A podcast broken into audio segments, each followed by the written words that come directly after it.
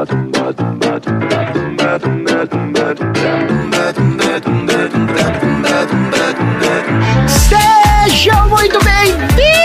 cinéfilos de sofá! Peguem a sua pipoca de micro-ondas e vamos a mais uma sessão aleatória. Nesse podcast, a gente sorteia um filme, premia categorias improváveis do cinema e analisamos temas do qual não temos nenhuma qualificação para falar sobre, como garotinhas travadas, idosos e. I saw the good with the devil! Eita. Eu sou o Tonzeira e Andrezinho. Como identificar uma bruxa? Como é que é? Um pato, É isso. joga ela no lago e o pato junto. Como é que era a história? Não, é na balança. Ah, é a balança, isso. é. Você bota ela assim, sentada na balança, bota um pato do outro lado. Porque né, que é a história que o pato boia, né? Se a bruxa for feita de madeira, ela também boia, então ela é uma bruxa. Oxi, Diga. você já teve que atuar pra sair de alguma situação? Pô, direto. Olha, conta aí a história. Pô, fui professor, velho. Fui professor bancário e outras profissões que eu já comentei aqui. O tempo todo, cara. O tempo todo fazendo papéis aí pra me livrar das coisas. A atuação faz parte da vida. Faz parte, faz parte. Ainda mais sendo professor. É verdade. E você sorri pro aluno quando você, na verdade, queria enfiar o giz pelo nariz dele. Deus. Marina, Eu, alguém já se ferrou por conta de uma mentira sua? por conta de uma mentira. Não, mas eu já ferrei os outros porque eu descobri a mentira e eu saio contando assim, ó, pra todo mundo. Uh, Eu sou dessas mesmo. Bom saber. Se for pra você mentir, me envolve desde o início. Se eu descobrir, eu conto pra todo mundo. Eu não gosto de saber a fofoca depois que a fofoca já tá acontecendo. Me inclui no início da fofoca. Mas envolvia você na história? Não me envolvia, mas envolvia pessoas que eu conheço e prejudicava pessoas que eu conheço. Eram todos conhecidos. Ah, entendi. todas as pessoas que eu gostava, mas eu tinha uma prova que provava que era mentira. Eu não tinha nada a ver com a situação, mas as pessoas que eu conhecia estavam brigando por uma coisa que eu tinha a prova de que aquela coisa não tinha acontecido, digamos assim. Sei. Nossa senhora. Aí eu peguei a prova, joguei no meio dos leões e saí andando. Belíssimo. Maravilha. Ele falou: resolvam-se. Tenho certeza que foi família. Ah, always. Tonzeira, conta pra mim. Aqui, ó, caiu uma moedinha aqui. Chega aqui pertinho. Olha só. Vamos. O que você fez pra conquistar a dona Zera? Que trabalho que você fez? Você dançou pelado na floresta? Não, fiz aquela amarração do amor suave de coar o café na cueca. Ah, maravilha! Deus do céu. Não rolou o Santo Antônio na geladeira de ponta cabeça? De ponta cabeça, né? É. Não, não, não. Foi o de coar o café que ia passar e dar pra dona Zera na cueca. Que nojo. Um clássico. E não tem como dar errado. Isso é café extra forte. Então é isso. Vamos invocar uma entidade só pra ela fazer uma pipoquinha pra gente enquanto gravamos esse episódio.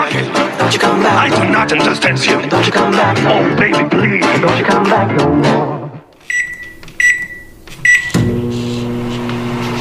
Eu não pratico bruxaria. Eu não sei o que uma bruxa é. Se tiver o mesmo peso de um pato. É uma bruxa! É uma bruxa!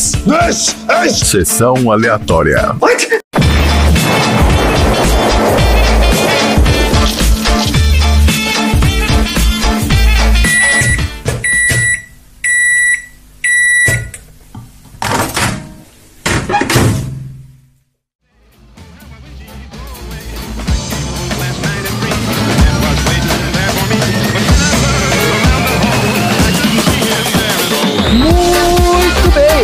Começando mais um episódio do Sessão Aleatória, o podcast mais encapetado da Baixa Podosfera. Esse é o podcast preferido dos idosos supersticiosos que morrem de medo do capeta e por isso acabam sendo manipulados por jovens acusados de bruxaria. Que aqui no Sessão Aleatória a gente já falou sobre Caça às Bruxas, no episódio 9 do filme Monty Python em busca do cálice sagrado. Nós tivemos um episódio maravilhoso falando sobre os nomes do capeta, olha aí, ó, episódio 21 do filme 101 Dálmatas. Na verdade, esse era o outro tema, né? A gente tava falando de Lúcifer, mas tava a Pet Lady lá, a Carol, e ela começou nessa loucura de nome do capeta, né? Ela adora. E falamos sobre superstições no episódio 84 do filme Como Treinar o Seu Dragão 3. Muitos aprendizados aí nos episódios anteriores do Sessão Aleatória. E para você que tá chegando aqui pela primeira vez, vou te explicar como é que funciona aqui o rolê. O Sessão Aleatória tem duas partes. Na primeira a gente fala sobre o filme da semana, sorteado de uma lista, conversa sobre as nossas opiniões e traz curiosidade de produção e bastidores. E na segunda parte a gente fala sobre assuntos aleatórios inspirados pelo filme. Então se você não viu o filme, ou você viu e não gostou, não tem problema, porque aqui o filme é só aperitivo. O prato principal são os assuntos aleatórios. E o nosso ouvinte mais atento já percebeu que hoje nós não temos aqui a presença do Dudu. Parece que ele está testemunhando num julgamento sobre bruxaria para mostrar que o sapinho pingo de ouro não pode ser usado como ingrediente de feitiços.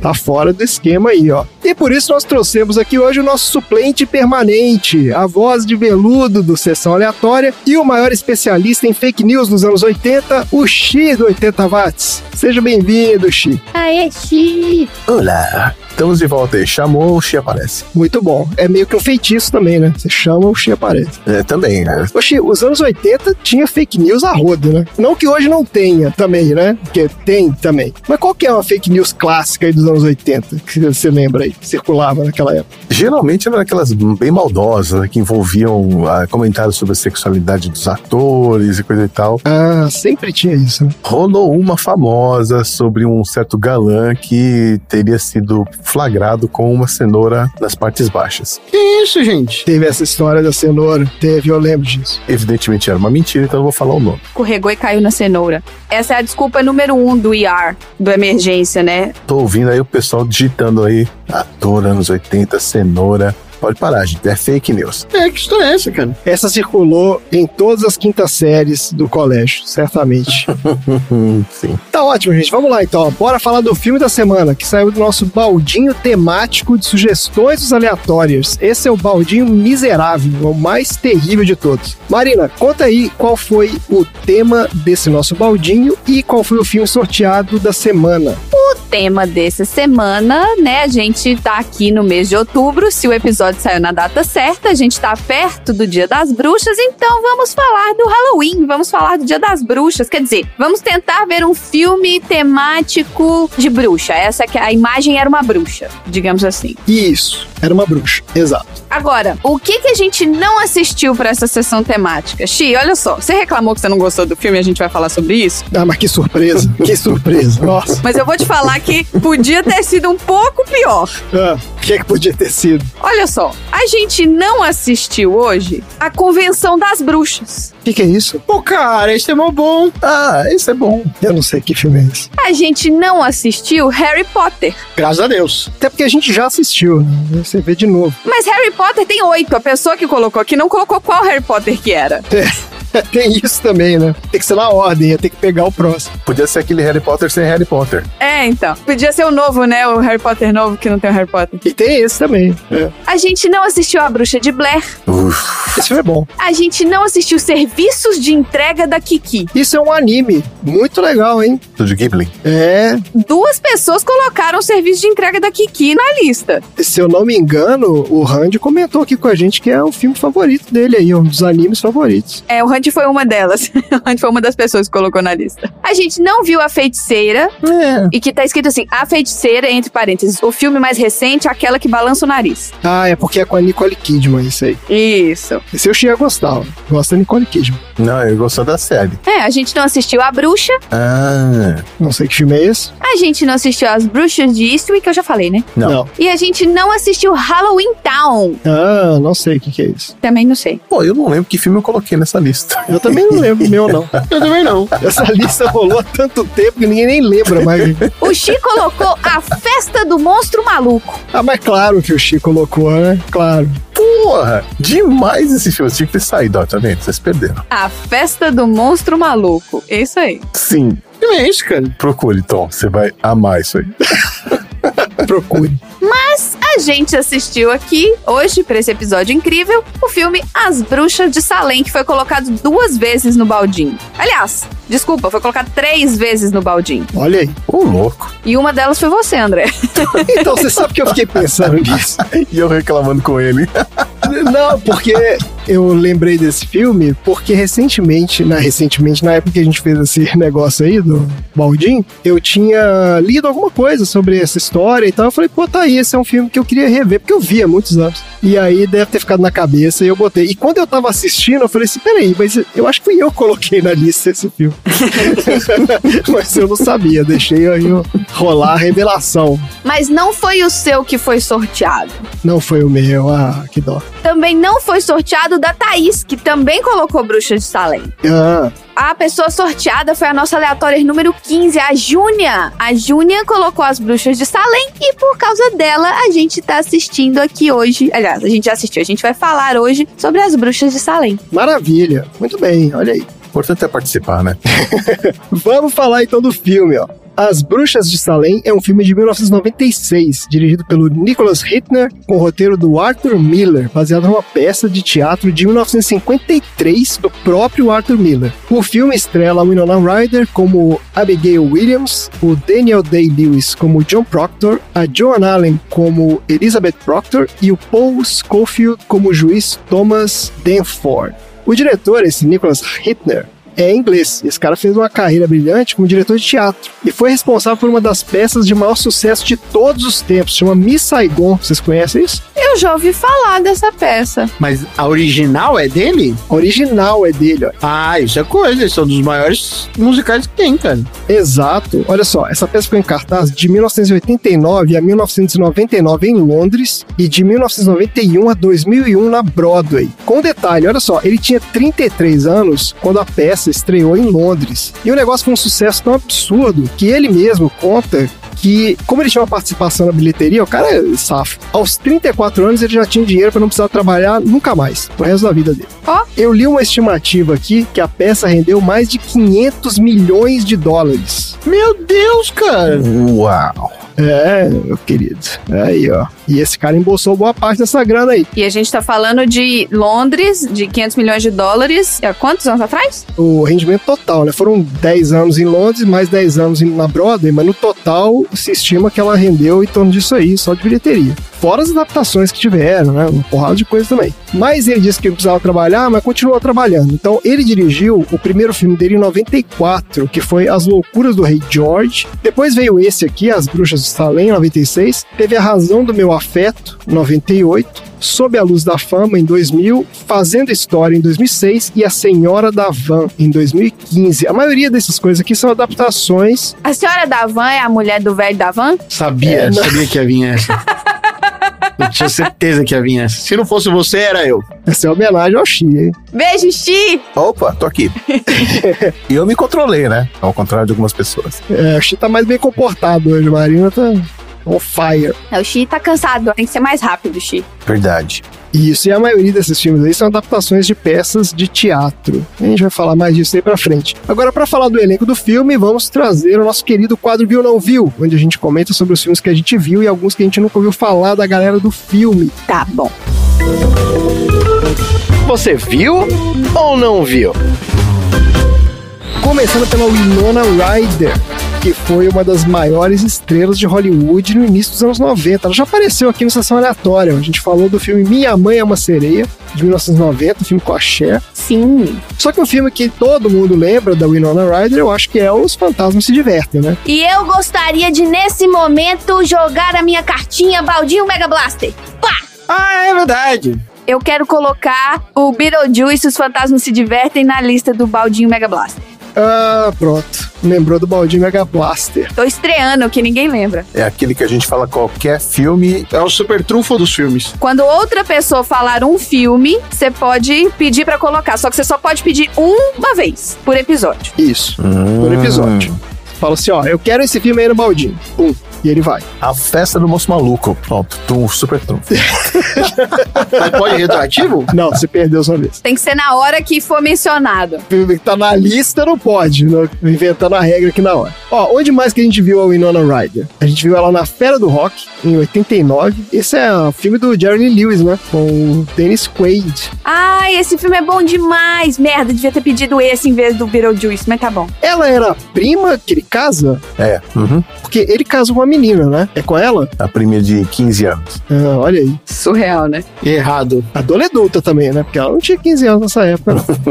Não. Ó, ela tá no Edward Mãos de Tesoura, de 1990, no Drácula de Bram Stoker, de 92. Eu gosto desse filme. O pessoal acha ruim, é o filme do Coppola, eu acho esse filme bem legal. Ah, é? Ah, é, o pessoal acha chato, né? Pô, cara, por quê? É um filme bem feito. Porque ele é um filme do Drácula, que o Drácula não faz porra nenhuma, entendeu? É por isso. Porque não é um filme de terror, né? Ele não é um filme de ação, assim, é um filme, um drama, na verdade. E tem muita gente que torce o nariz. Mas é um filme bom, eu gosto. Ó, ela tá também na Época da Inocência, filme de Scorsese, de 93, Adoráveis Mulheres, de 94, Alien, a Ressurreição, de 94, esse filme é ruim demais, Uhum. Garota Interrompida, de 99, esse é com a Angelina Jolie. Esse é bom demais. Esse é bom. Isso, então assim, até aqui ela tava, né, subindo a carreira, tá? Só, né, fazendo um filme cada vez maior. Até que em 2002, ela resolveu fazer um filme chamado A Herança de Mr. Deeds, Sim. Ai, esse filme é horrível! do nosso querido Adam Sandler, né? Ai, puta que pariu, esse filme é ruim demais.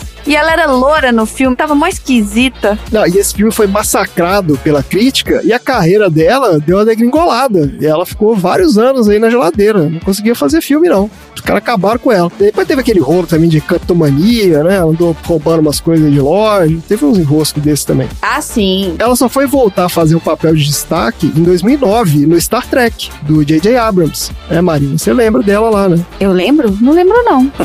É, ela faz a mãe do Spock. Ela, ela que faz. Não, não, pera. É, ela sim. É, sim, senhora. Ela é a mãe do Spock. Sério? Sim, mãe do Spock, o quinto lá, como é que ele chama? Do Zachary Quinto, sim. Zachary Quinto, isso. E ela tá num dos maiores fenômenos recentes do streaming, que é o Stranger Things. Stranger Things, é isso aí. É, exato, ela tá lá, ela é a Joyce Byers, né? Gente, ela é a mãe do Spock. Eu tô muito em choque. Você tá chocado com isso? Você não reconheceu ela? Sério? não, não nem. Puta, pff, whatever, nem percebi. É que esse tempo que ela ficou na geladeira, entendeu? E a gente não viu ela envelhecer, digamos assim. Ah, mas ai, whatever, eu nem. Puta. E ó, a gente não viu a Winona Ryder num filme chamado A Vida Íntima de Pippa Lee. É um filme de 2009, cuja sinopse do IMDb é: depois que seu marido muito mais velho força uma mudança para uma comunidade de aposentadoria suburbana, Pippa Lee entra em um período de reflexão e se vê a caminho de um tranquilo colapso nervoso. Tranquilo, colapso nervoso, que bom. Isso, padrão IMDb, né? Segundo o IMDb, esse filme é uma comédia, drama e romance. Olha aí, tem tudo, três em um. Nossa, tudo. Pra quem gosta de Winona Ryder, aí ó, tem tudo. E vou falar também rapidinho aqui, ó, de um dos meus atores favoritos de todos os tempos, que é o Daniel Day-Lewis. Esse cara também já apareceu aqui no Sessão Aleatória. Ele é o açougueiro lá do Gangue de Nova York. Vocês lembram dele? É isso aí, lá no comecinho. É, dos nossos primeiros episódios aí de Sessão Aleatória. Esse cara tem uma coisa interessante aqui, ó. Ele tem mais de 40 anos de carreira, mas ele atuou em só 20 filmes, sendo que de 98 pra cá foram só 6 filmes. Isso é o que o Nicolas Cage fazia um mês. Vocês têm noção? É isso aí. Ele é o anti-Nicolas Cage, entendeu? Cara seletivo. E ele é o cara do método, é reconhecido por entrar no papel durante todo o período da filmagem, né? Fica doente, passa mal, aqueles caras loucos. né? O cara faz isso. Mas dá resultado aqui, ó. Ele teve seis indicações ao Oscar de melhor ator e ganhou três. Ele tá em vários filmes clássicos aqui, ó. Ele tá no Meu Pé Esquerdo, de 89. Esse foi o primeiro Oscar de melhor ator dele. Uhum. O Último dos Moicanos, de 92. Depois, A Época da Inocência, 93. Esse é com o Winona Ryder também. Uhum. Também. Em Nome do Pai, 93, também teve indicação ao Oscar. Depois, O Sangue Negro, de 2007, esse é um filmaço. Eu revi recentemente, inclusive. É muito bom. E ele ganhou o segundo Oscar, né? Uma atuação incrível. Ele tá no Lincoln, de 2012, filme do Spielberg. Ele ganhou o terceiro Oscar nesse filme. Esse filme é bom, eu não lembro. Muito chato. Nossa, muito chato. Eu achei chato também. É, eu lembro que eu achei chato. Eu não lembro nada do filme. Eu achei chato demais. E o filme mais recente dele foi um chamado Trama Fantasma. Que também é do Paul Thomas Anderson, né? O mesmo cara do Sangue Negro, de 2017. E foi indicado ao Oscar também. Muito legal. É legal? É legal. Tá na minha lista esse aqui, viu? Tá na minha lista aí pra ver. Só que a gente não viu o Daniel Day-Lewis aí já no início de carreira. ó. Ele tá num filme chamado Artemis 81, que conta a história de um romancista que é inadvertidamente arrastado por uma batalha épica pelo futuro da humanidade entre o Anjo da Luz e o Anjo da Morte. Nossa, que dramático. Sempre chato quando isso acontece, né? É muita responsabilidade, né? É muita responsabilidade. Responsabilidade. Eu acho que, como o é dos anos 80, ele devia assistir e depois contar pra gente se é bom ou não. Esse é um filme com Sting. Esse é um filme com Sting feito pra TV em 1981. Que merda, hein? Você já viu então, né, Chico? Eu não assisti, mas eu lembro de ter visto alguma coisa, mas eu não assisti. Ou se assisti, esqueci.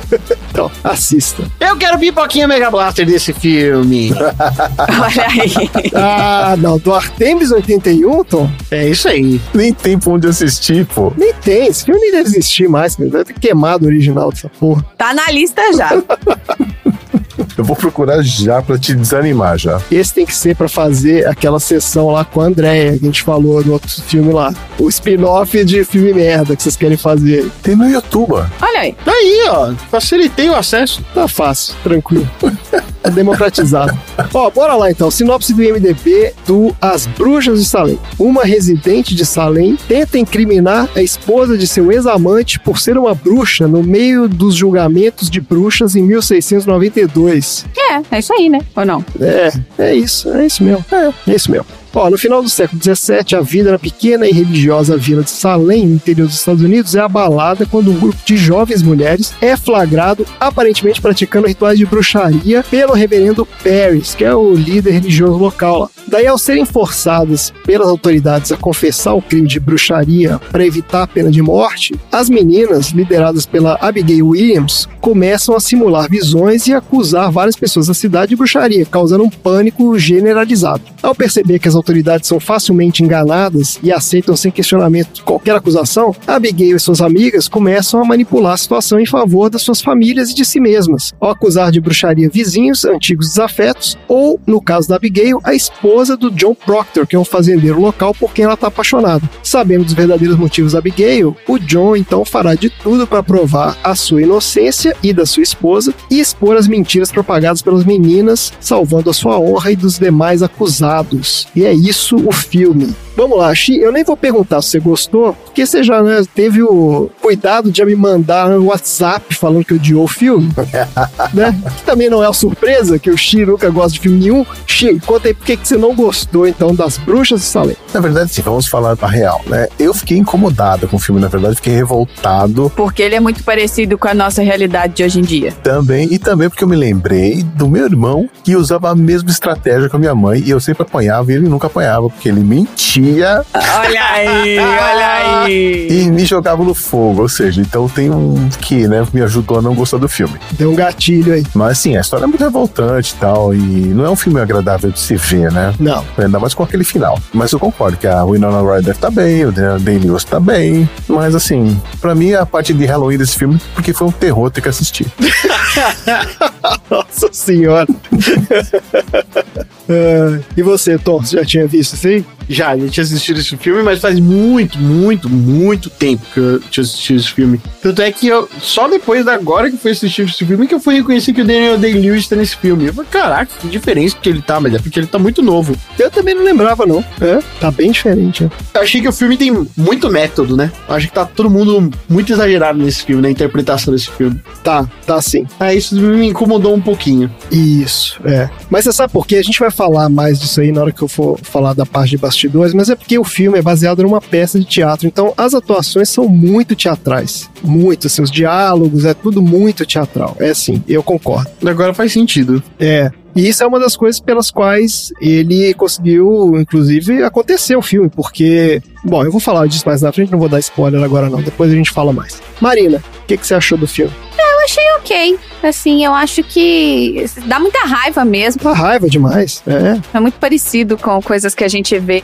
Tudo ecoa, sabe? A terra é plana, vacina não funciona, o governo tem uma rede de pedofilia no fundo da pizzaria que não tem nem fundo, entendeu? Que se você olha não tem porta dos fundos, digamos assim. E é tão perto da nossa realidade, dos absurdos que a gente tá vivendo hoje, pensar que isso é baseado numa história real. Então, assim, você sai aflito do filme, sabe? É um filme que você termina angustiado, porque é triste o final, né? Então, assim, mas é um bom filme. Eu achei a história muito boa, assim, o, o arco da história. É uma, teve um começo, meio e fim. Obviamente não é o fim que a gente queria, mas acabou, entendeu? Não é aquela coisa que fica assim, ai, fica naquele gancho. Não, né? O cara foi, morreu mesmo e pronto, acabou. E a menina fugiu e é isso aí. A história desse filme se aplica a vários momentos da nossa sociedade, né? Tanto né, históricos como, inclusive, atuais. Né? Ele mostra claramente esse lado do fanatismo religioso e tal, né? Mas se aplica a vários tipos de fanatismo aí, de perseguições que acontecem, né? Vários tipos de ideologia.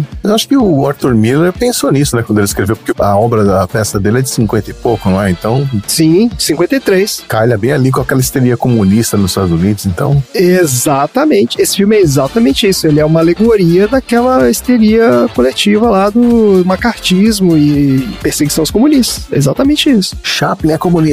Né? E ele mostra que isso é uma coisa que não é só daquela época, né? Isso que já vem de antes. Esse filme ele só tem um, um detalhe que ele não é exatamente a mesma situação, porque ali tem um, um aspecto interessante. Aquela galera que tava lá era extremamente crédula. Então, assim, é, ali mostra um processo judicial numa época pré-científica. Não existia método científico nenhum. Os juízes ou advogados ali não tinham nenhuma forma de determinar se aquelas acusações eram verdadeiras ou não. Então, os julgamentos eles eram baseados em depoimento. E a credibilidade das pessoas envolvidas é que era meio que o fator de decisão ali. A grande inovação, entre aspas, né, daquela situação toda de caças bruxas, que ferrou tudo, foi que os caras entraram na loucura de que, assim, ó, o seu depoimento pode estar sendo manipulado pelo diabo. E aí fudeu, aí qualquer coisa vale. Porque, assim, os acusados não têm direito de defesa que a própria tentativa de defesa é uma evidência de culpa. Então é diferente da situação atual, onde as pessoas têm informação e agem de má fé. Eu acho que ali tem um quesinho de que eles não estavam totalmente de má fé ali, eles eram realmente pessoas muito supersticiosas. É, mas se você vira e fala pra mulher assim, você sabe como é uma bruxa? Não, então como você está falando que você não é uma? Essa é uma frase excelente desse filme, inclusive. Isso é má fé, cara. O cara não sabe o que que é, a mulher não sabe o que que é, mas ele tá acusando ela de ser e ela tá falando que não é. Então, pra ela provar que ela não é, ela tem que provar que ela não é uma coisa que nem ele nem ela sabem como é. É muito foda, é uma loucura isso aí. Não, é- isso é um argumento Monty Python. Né? Ele dá até uma risadinha na hora que ele fala e se acha mega inteligente, né, quando ele fala isso. Nossa, nesses julgamentos eu lembrei de uma cena que eu, eu atirei o chinelo na televisão. Que é quando aquele velhinho, tadinho do velhinho, cara, falou, mas você me conhece, eu sou seu vizinho e tal. E a menina lá, perna firme ali, acusando, cara. Cara, me, deu. Eu renovei meu amor por uma série de TV, o Cobra Kai. uma série onde os adultos quebram a cara dos adolescentes chatos, né? Eu falei, cara, que vontade de dar uns sarrafos nessa Faltou um John Creese ali pra dar uma surra. Faltou um Chris pra dar uns cacete nesses adolescentes. Não, e isso também é ruim pra quando você fala, por exemplo, de casos reais de meninas e mulheres sendo abusadas. Ninguém nunca acredita na palavra da mulher. É sempre a palavra da mulher que é duvidada. E ali eles estão acreditando piamente que a alma do velho foi lá abusar da menina. É. Uhum. A gente sabe que a menina tá mentindo, porque é toda a encenação delas. Então, assim, isso faz com que desacredite ainda mais o depoimento da mulher, entendeu? Isso é puta, isso é foda, cara. É. Cacete nela. Ai, o problematizador! tá, tá, tá, tá, tá. Mais algum comentário aí, gente? Não, acho que os meus comentários te desconcertaram. Só um. Ah, diga, Chico. Troféu aleatório. Tá E cedo. aí, vai longe que o negócio. A pauta aqui é longa.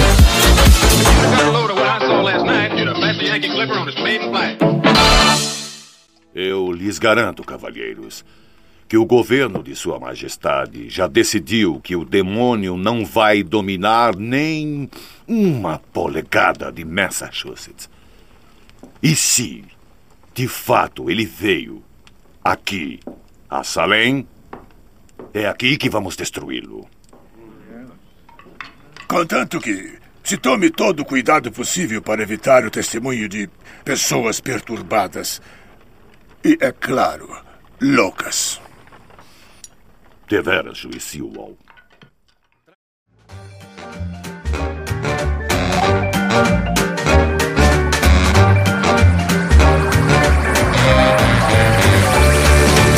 Beleza, né, gente? Bora então falar de produção e bastidores pra gente entender um pouco mais então do contexto desse filme. Vocês já sacaram um pouco de onde veio? Vamos entender um pouco essa história então, ó. A história começa em 1952, muito antes do lançamento do filme, né? Desde o fim da Segunda Guerra, os Estados Unidos estavam vivendo uma forte onda de anticomunismo, causado pela crescente influência da União Soviética nos países do leste europeu. Daí começou esse período de repressão política a ideias associadas à esquerda, incentivadas por uma gigantesca máquina de propaganda que incutia na população o medo da tal ameaça comunista, né, entre aspas aqui. Esse período ficou conhecido como macartismo, e nessa época, muitos funcionários públicos, trabalhadores da indústria do entretenimento, educadores e sindicalistas foram acusados, muitas vezes sem qualquer evidência, de serem espiões ou agentes infiltrados do regime comunista soviético. Então é nesse contexto que essa história desse filme acontece, ó. Nessa época, um dos caras mais influentes do entretenimento dos Estados Unidos era um sujeito chamado Elia Kazan. Esse cara era produtor e diretor da Broadway e de Hollywood. Ele era um dos poucos caras que transitava ali nos dois maiores centros de entretenimento dos Estados Unidos, né? Mas descobriram que esse cara era membro do Partido Comunista dos Estados Unidos e, obviamente, foi acusado de ser espião, infiltrado né, dos comunistas. Estava lá em Hollywood para né, ensinar comunismo nos filmes, não sei o quê.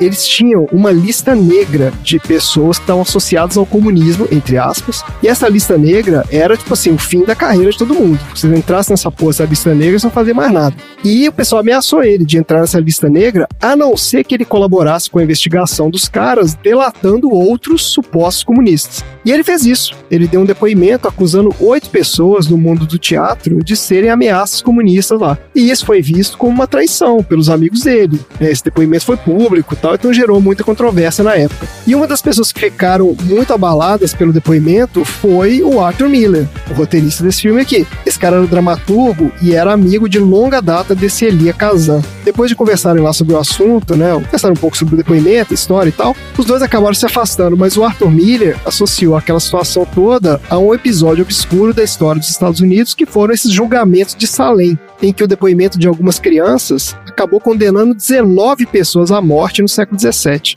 E aí ele foi para essa cidade de Salem para pesquisar sobre aquilo e tal, e escreveu uma peça. Então essa peça é semi-ficcional, né, baseada nos registros da época. A peça estreou em 1953, só que não fez muito sucesso não. Coincidência ou não, pouco depois da estreia da peça, o Arthur Miller foi convocado lá para depor no mesmo comitê lá que o tal do Kazan tinha testemunhado. Só que teve uma diferença. Ele, diferente do amigo, ele se recusou a acusar outras pessoas e puxou uma cana, foi pra cadeia, prenderam o cara. Ele ficou, ah, mas ficou preso 30 dias, também não foi tão. Eu achei que ia falar que ele ficou preso por meses, uma coisa assim. Ó, depois que acabou essa loucura do macartismo no final dos anos 50, e é curiosamente, né, acabou do mesmo jeito que acabou essa das caças bruxas, porque assim, eles começam a acusar tanta gente que no final perde credibilidade completamente, né? Porque assim, já tá acusando a, sabe, a, a tiazinha da esquina ali de ser bruxa. Aí todo mundo é bruxa, aí todo mundo não sei o que, todo mundo é comunista. Pô, não é possível, né? Todo mundo é comunista, não pode ser. E aí essa peça acabou se tornando clássica e até hoje é considerada como uma das grandes obras da dramaturgia produzidas nos Estados Unidos. Ao longo dos anos, vários diretores e estúdios procuraram esse Arthur Miller para adaptar a peça para o cinema, mas a coisa nunca saiu do papel. Daí tem uma entrevista do Nicholas Hitler, né, que é o diretor desse filme agora, onde ele fala sobre isso. O pessoal pergunta, pô, por que você acha que nunca foi adaptado, né? E ele fala assim: ó, o grande problema do pessoal de Hollywood para adaptar esse filme era a linguagem, a forma de falar dos personagens, porque a peça é escrita de uma linguagem muito teatral e muito rebuscada. E o pessoal de Hollywood achava que as pessoas não iam conseguir entender, não iam se identificar. Eles achavam que todo mundo era o Xi, entendeu? Que ia achar um negócio chato, caramba. e o Arthur Miller não tava afim de mudar. Ele falava: não, não quero mexer aqui no que eu fiz e tal. Se for para adaptar, tem que ser como foi feito. E esse Hitler, que era um cara que vinha do teatro, né? Lembra que eu comentei? Ele era um cara que veio lá do. fez o Miss Saigon, não sei o que, foi diretor do teatro, não sei o que, em Londres. Ele era um cara de teatro. E ele era também um grande admirador do Miller. Então ele comprou a ideia. Falou: ah, tudo bem, vamos fazer o filme e a gente mantém o tom teatral e tal. Vamos trazer mais realismo no desenho de produção, trabalho de câmera, né? Vamos fazer uma coisa mais moderna, mas mantendo ali, né, os diálogos naquele padrão lá. Eu acho que no fim das contas, assim, funciona, mas não é também. Eu concordo que assim fica meio arrastado também. Não é uma coisa assim muito. Né? Ele tem essa pegada meio de teatro mesmo. De teatro no sentido de uma coisa mais declamada, né? Os diálogos são menos naturalistas, eu acho assim. Bom, e qual foi o resultado da história? No lançamento, o filme foi um fracasso comercial, um fracasso completo. Um orçamento de 25 milhões, ele rendeu só 7 milhões de bilheteria. Nossa, fracasso mesmo. Foi, foi. Só que o que aconteceu, ele teve boa repercussão da crítica, principalmente pelas atuações, né, pelo desenho de produção e tudo. A produção realmente é muito bem feita, a recriação de época e tal. Então, o filme acabou tendo boa participação no circuito de premiações e foi indicado a dois Oscars. Foi indicado ao Oscar de melhor roteiro adaptado e melhor atriz coadjuvante para Joan Allen, que é a esposa do cara, a Elizabeth lá. Ele não ganhou nenhum prêmio, mas isso acabou deixando o filme mais em evidência. Então ele ganhou mais repercussão depois, né, no, no home video e tudo mais, e acabou se tornando, assim como a peça, né, um filme meio cult também como a peça também tem uma importância grande, né, ela é ensinada em escola nos Estados Unidos, que as crianças elas encenam essa peça e tudo mais, acabou que o filme, né, na esteira e acabou ganhando relevância também. E é isso, minha gente. Bora então pro troféu? Bora pro troféu. Bora lá. Bora.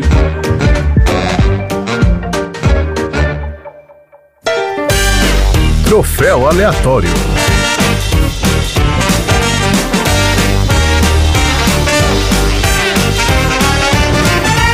Vamos lá então, gente. Troféu aleatório. Ô, Marina, lembra pro nosso ouvinte o que significa ganhar um troféu aleatório? Ganhar um troféu aleatório é você poder acusar as pessoas de coisas que elas não fizeram e ainda sair milionária, ir embora e deixar o pau quebrando lá. Isso, lembrei o que eu ia falar no meu comentário do filme. Aí, ó. Olha aí. Agora que você falou essa história, porque você estava falando da credulidade dos caras e não sei o quê. E a Abby, no fim das contas, é que era, né, a pessoa mais inteligente ali, porque ela manipulou a situação toda, ela sacou claramente, né, do que os caras eram uns trouxas, e ela fez o esquema todo dela ali e se deu bem no final, né? Deu tudo certo. Ah, mais filha da puta. Tomara que o navio afunde.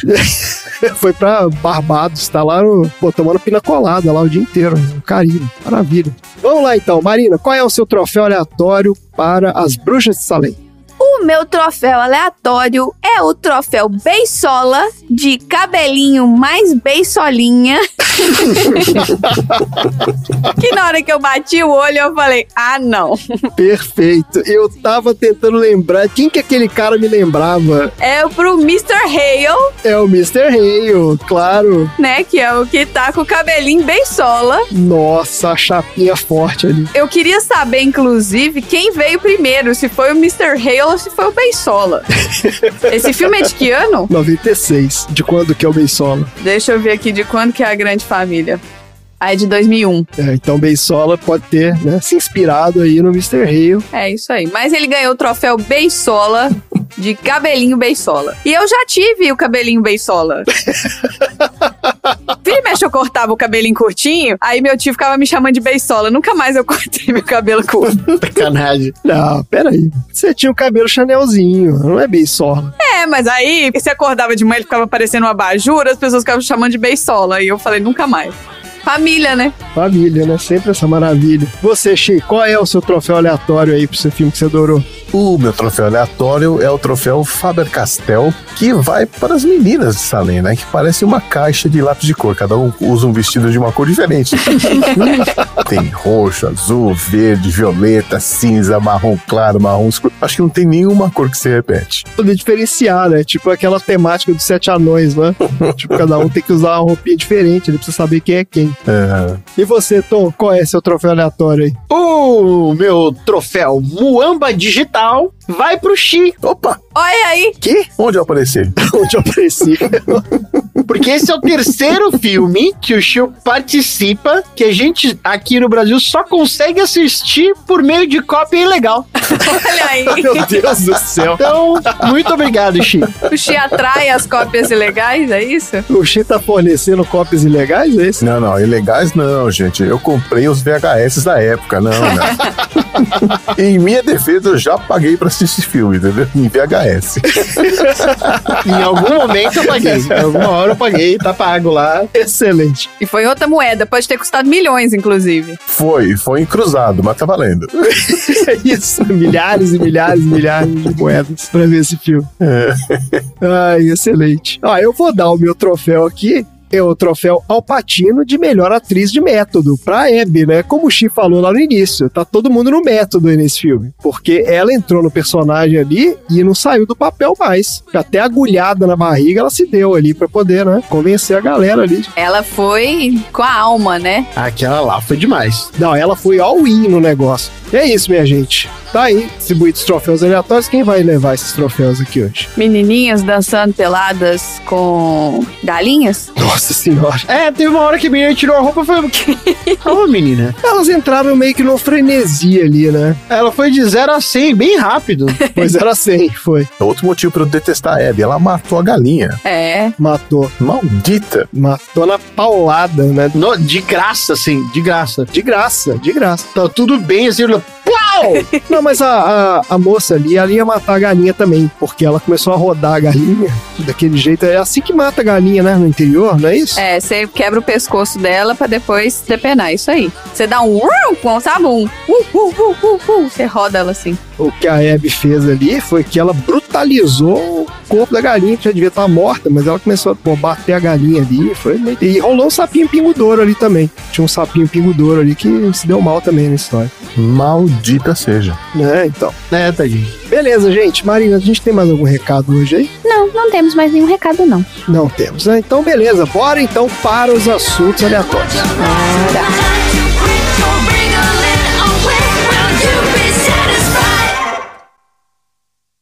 Diga, Martha Corey, como você soube com antecedência que os porcos da senhora Woolford iriam morrer na noite em que foi visitá-la? Como o senhor bem sabe, senhor Hatton.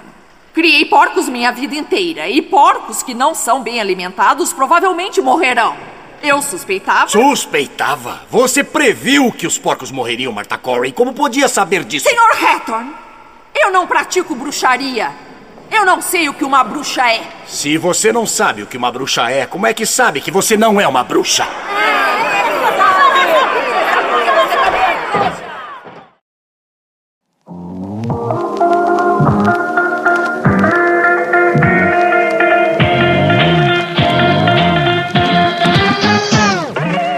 gente. Assuntos aleatórios.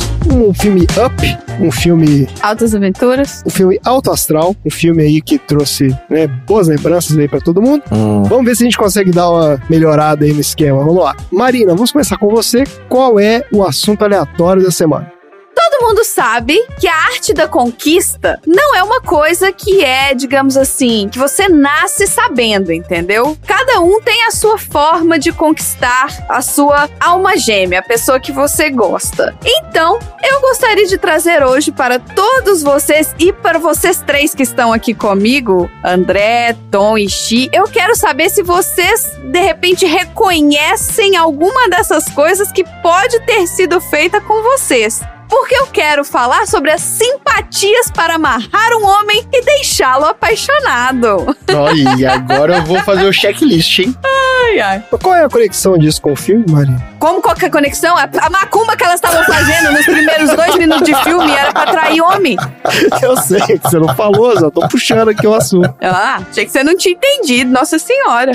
E ó, eu queria só deixar bem claro que o meu tema ele é referente aos 30 primeiros segundos do filme, mas eu assisti o filme inteiro e o André tá de prova. Assistiu e teve até uma taxa baixa de utilização de celular nesse filme, viu? Foi bem abaixo da média. Não viu o dorama do meio do filme, foi ótimo. Prestou atenção mesmo. É. Olha só, nem sempre lidar com o amor é uma coisa fácil, principalmente quando o sentimento não é correspondido. É, tem esse problema aí. Ou não é retribuído na mesma intensidade. A sofrência é certa e o coração partido é uma consequência esperada. A menos que você conte com uma ajuda mística, como as poderosas simpatias para amarrar um homem. Ai, vamos lá. De acordo com esse portal aqui, elas são fáceis, infalíveis e colocarão o destino da paixão nas suas mãos. Infalíveis. É, não demorará para atrair os olhares de quem deseja e deixá-lo aos seus pés. A felicidade está próxima e pode ser sua ainda este mês. Nossa, senhora. a gente tá fazendo um compêndio de simpatia, né? Porque já teve, a gente já falou de simpatias de fim de ano, De ano novo, sim. né? Teve algum outro de simpatia? E já falando de superstição. Superstições, é. Só que não é simpatia, superstição, superstição, é simpatia, simpatia. Só que essa é específica. A de ano novo é para o ano novo e só pode ser feita no ano novo. Isso, Essa aqui pode ser feita em qualquer momento do ano qualquer momento. que você queira conquistar o seu homem. Mas se o seu homem estiver com você durante o ano novo, aí você tem que fazer um combo. Você tem que fazer uma simpatia dessa aí junto com o do ano novo. Vai ver que funciona melhor, né? Se você fizer no ano novo, não sei. Só serve se for pra homem, não, né? O gênero aí não é relevante. Bom, essa aqui tá específica escrito pra homem. Se alguém quiser tentar com mulher e, fala, e ver se funciona e depois contar pra gente, Tá eu bom, queria só falar lá, que a gente então. não se responsabiliza pelos possíveis tocos Não. que você vai tomar, tá? Não, jamais. Olha só. Se essa pessoa. Aqui agora já mudou pra pessoa, então pode ser que funcione com homem ou com mulher. Ah, já tá mais genérico. É. Se essa pessoa for uma pessoa difícil de conquistar, você tem que conseguir uma foto dela.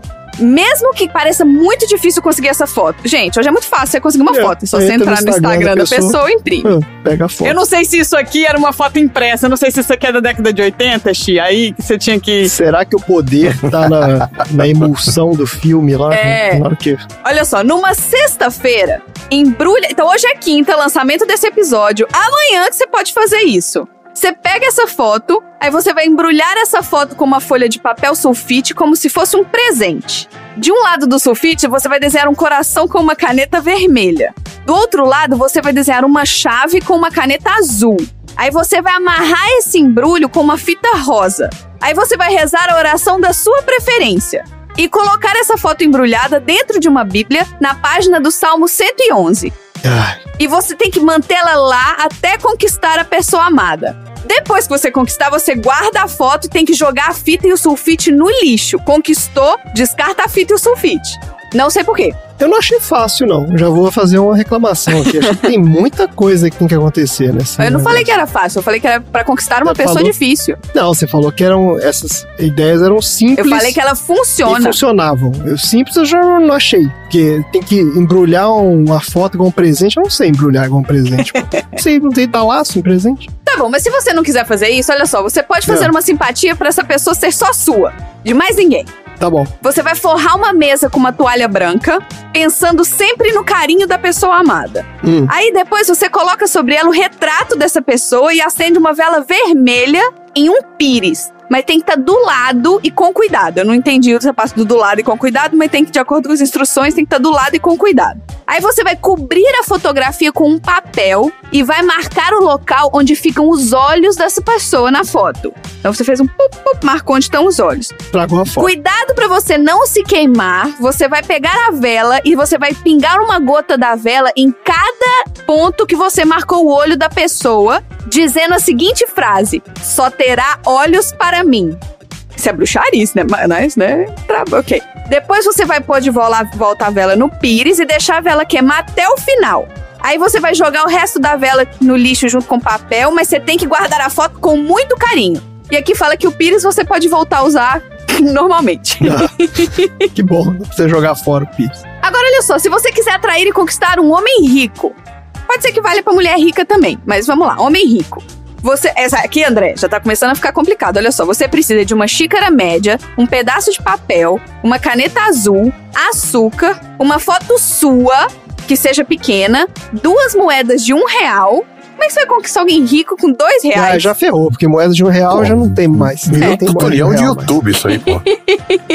E essa simpatia é o ideal que seja feito no domingo à noite ou na segunda de manhã. Você vai escrever no pedaço de papel como que você deseja que essa pessoa seja. Ou seja, você não sabe nem quem que você tá conquistando. Você sabe é uma é pessoa rico. rica e hipotética. É. Aí você escreve nesse pedaço de papel como que você quer que essa pessoa seja. Mas como assim? Fisicamente? Eu quero que Como? seja Não sei. 1,80m. Pode, não sei, pode ser físico, pode ser com, ah, eu quero que ele seja Moreno. romântico, eu quero que ele seja. Ah, tá. Pode ser características também. Pode. Aqui não tá falando que não pode, então pode. Tá. Essa fonte aqui é muito confiável. Aí você vai pegar essa xícara e você vai colocar a sua foto e o papel dentro. E jogando o açúcar por cima até cobrir a sua foto e o papel. E por último, por cima de tudo, você coloca as duas moedas. Aí você vai acender a vela e vai repetir duas vezes as seguintes frases: Terei ao meu lado um homem que seja rico e me ame. O amor dele crescerá da mesma maneira como o dinheiro, que nos fará ter uma vida tranquila e feliz. Deus. Duas vezes tem que Pode repetir isso. gritar Beetlejuice, Beetlejuice, Beetlejuice. Parece ser relativamente fácil. Aí, calma que não acabou, olha só. Você tem que deixar a xícara por dois dias no local perto de flores, mas que fique protegida dos olhares. Aí, a complicação. É um- uma montanha de açúcar com a moeda em cima. Como é que você vai fazer isso?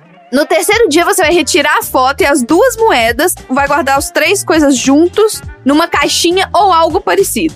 Já o açúcar e o papel você joga no lixo. A xícara, depois de lavar, você pode usar normalmente. Essa é a simpatia pra você conquistar um homem rico. Um cara ri- A primeira era pra quê? Pra uma pessoa difícil. A segunda é pra ele ser só seu. É porque você pode ir fazendo os combos, né? Porque você quiser um cara rico, difícil e só seu, aí você tem que fazer tudo. Isso, aí você faz todas. Faz todas. Mas olha só, e se você quiser que essa pessoa fique perdidamente apaixonada por você? É.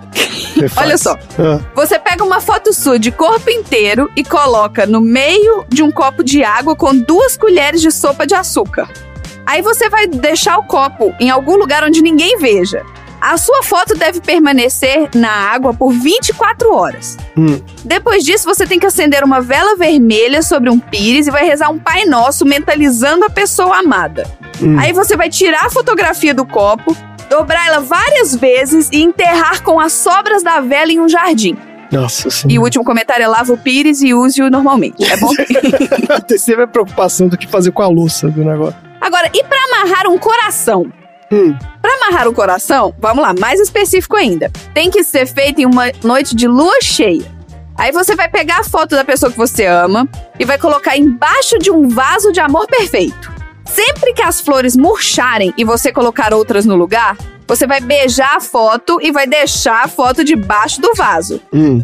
Isso deve ser feito durante 30 dias. Depois a desse flor prazo. murcha e depois ela volta? É isso? Não, acho que a flor murcha, não sei, você não cuida, né? Eu não sei como é que funciona o amor perfeito. Alguém sabe cuidar de planta? É, então, mas se você cuidar da flor, ela não vai murchar, vai? Aqui fala, sempre que as flores murcharem e você colocarem e você colocar outras no lugar, beija a foto e deixe normalmente emba Ah. novamente embaixo do vaso. Então é porque deve ser aquelas flores que não duram muito, ela deve ser sazonal. Ela É, dura um ser. tempinho, depois ela murcha. Aí você vai lá e troca. Depois de 30 dias fazendo isso, você guarde a foto em uma gaveta em que ninguém mexa. Impossível. A não ser que a pessoa more Impossível. sozinho e não tenha ninguém limpando a casa dele. É. Uma gaveta que ninguém mexa. Não, você fala pra pessoa, já não mexe aí. Tem um negócio aí dentro. Ah, até parece que isso funciona. E pra terminar, eu quero falar sobre a simpatia para que a pessoa amada esteja sempre apaixonada. Sempre. Sempre. Sempre. Sempre. Essa simpatia, ela não é só para você conquistar. Ela é uma simpatia que ela vai durar pro resto da sua. Eu não sei se é da sua vida ou se é da vida da pessoa, mas vai durar pro resto de alguma vida. Hum. Os materiais necessários são uma- um papel cor-de-rosa, uma pedra de quartzo rosa e um saquinho de tecido. Tá bom. Aí você vai escrever o nome do seu amor no papel cor-de-rosa. Você vai colocar junto do papel a pedra de quartzo, que é conhecida como a pedra do amor. Aí você coloca o papel e a pedra dentro do saquinho com uma pitada de açúcar e sete gotas do seu perfume favorito. Eita. Agora, como que a gente mede gota de perfume? Porque o meu perfume só tem borrifo. Sete gotas são sete borrifos? Não, você tem que pegar um conta-gotas, você tem que abrir o perfume. Como que abre um perfume? com- Não sei como é que abre. Não sei também, mas deve ter um jeito de você abrir. E você vai ter que botar o conta-gota lá e pingar sete gotas. Bom, depois você pingar essas sete gotas do seu perfume favorito, o negócio já vai estar fedido e cheio de açúcar, ou seja, vai dar bicho em dois minutos.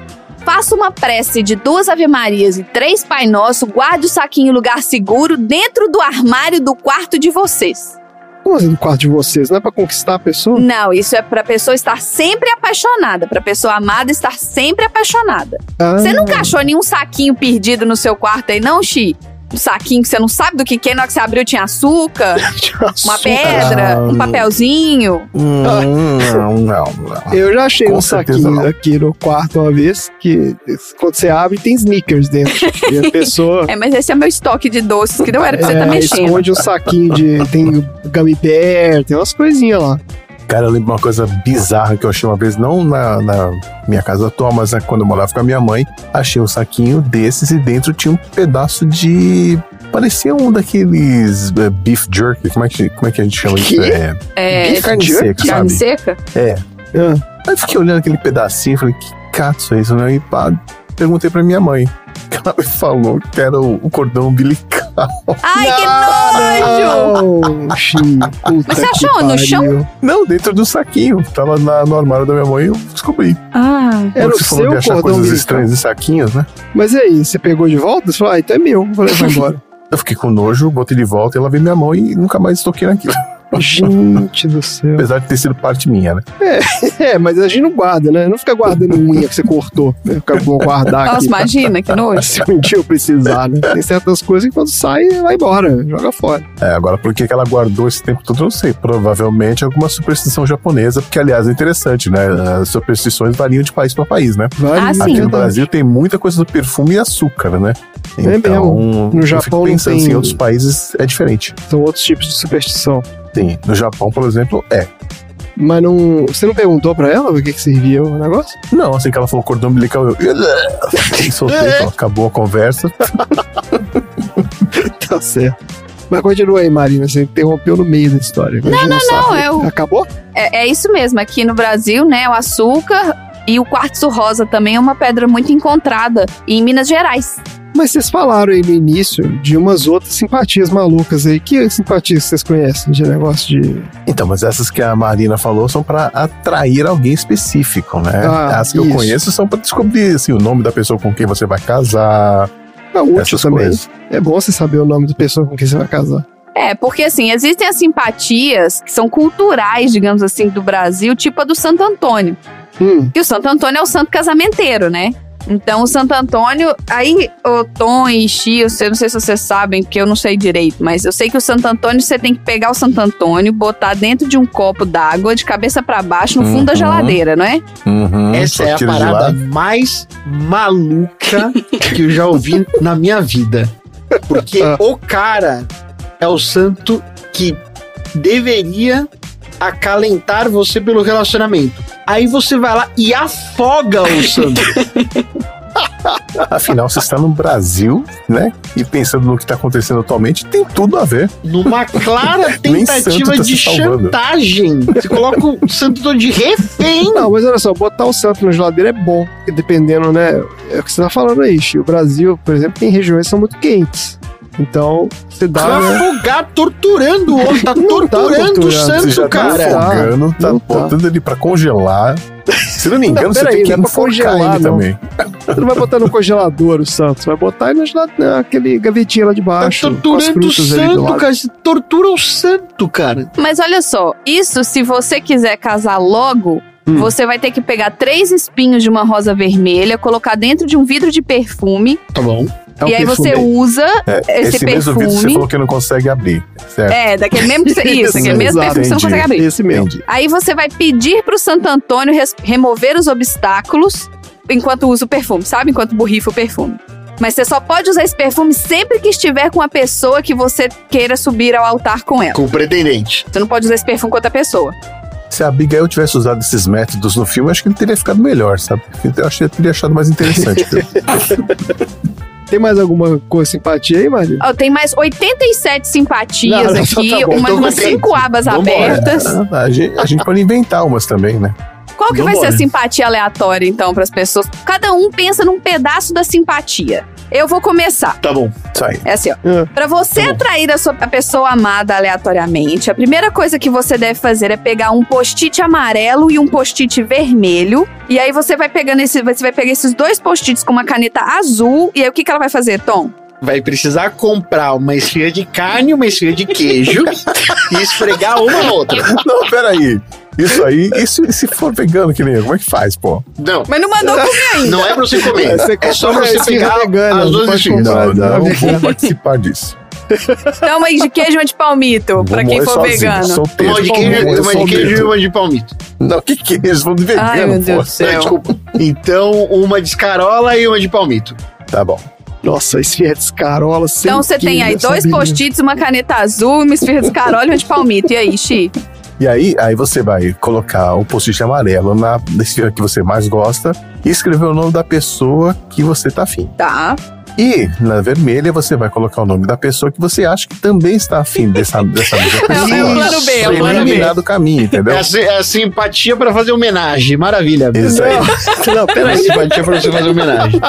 Calma, não chegou a tua vez ainda. Bom né? demais. Bom demais. Aí você vai colocar essas duas dentro de um pote de biscoito, não de bolacha. Pode ser. Biscoito, importante. E aí, André, como é que termina? Quanto tempo de ter que ficar lá dentro do pote de biscoito? Isso, aí você vai pegar esse poste de biscoito, você vai levar numa Tem algum dia da semana específico, alguma lua específica? Isso. No sábado de lua nova, você vai levar isso daí em algum lugar que tem areia. Pode ser uma praia, mas pode ser uma areia movediça, uma Pode ser coisa uma assim. construção. Pode ser um parquinho de criança? Pode Sim, ser. pode ser o banheiro um, do um tanquinho de areia do- da criança. Pode ser. Pode ser uma obra. Banheiro do gato. Pode ser a areia do gato, exatamente. Pode ser uma liteira do gato. Você vai enterrar esse frasco na, na areia e você vai deixar lá durante. Deixa eu ver. Durante 17 horas e 57 minutos. Perfeito. Nem mais, nem menos. Nem mais nem menos. Tem que ser, tem que ser preciso. Aí você pode você desenterra esse negócio, aí o pote você pode lavar e guardar e depois reutilizar. E o conteúdo, as coxinhas, você Que pode coxinha? As, empa descartar. as empadas viraram coxinhas, as esfirras viraram coxinhas. Os salgados, os salgados que tem ali, você pode descartar. É, que mais que Dois tinha, né? O que foi feito do post-it? O que foi feito do post-it? Ele tá dentro da esfirra? Tá Me dentro da perdi esfirra. aqui no meio. Tá daí explica, tá o nome do pretendente e de com quem que você vai A querer também chamar pra homenagem. É, plano A Ah, e plano entendi, B. exatamente. Então Tem você vai sim- é, descartar exatamente. as esfirras e esses, no- esses dois papeizinhos com os nomes você vai guardar na sua carteira e você vai andar com ela Cheio 24 de horas por dia agora. Isso aí, Na sua maravilha. carteira. Cheiro de Maravilha. palmito e escarola na carteira. Se você quiser homenagem, faça essa. Cara abre Essa a carteira simpatia. sabe aquele né, Maravilha. aroma de É o feromônio correto do homenagem, né? É, isso se você quiser fazer uma homenagem com um cara rico. Que aí toda vez que ele abrir a carteira, você vai sentir aquele cheiro de palmito, escarola e vai ser Pô, um rico e vegano, pô. Tá rico, aí. vegano, exatamente. E esse é meu assunto aleatório de hoje. Excelente. Bora então pro próximo assunto aleatório.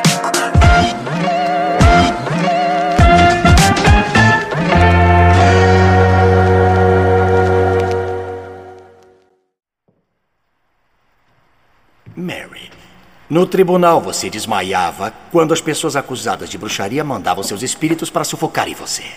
Eu estava fingindo, senhor. Sua pele ficou fria e pálida. Sabem fingir maravilhosamente. Então ela pode fingir um desmaio agora? Por que não, se foi tudo falsidade? Finge agora. Vamos, fique fria, Mary.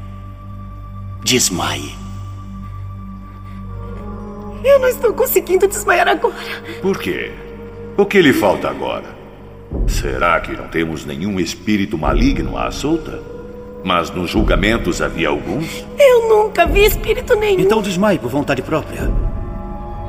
Vamos, desmaie.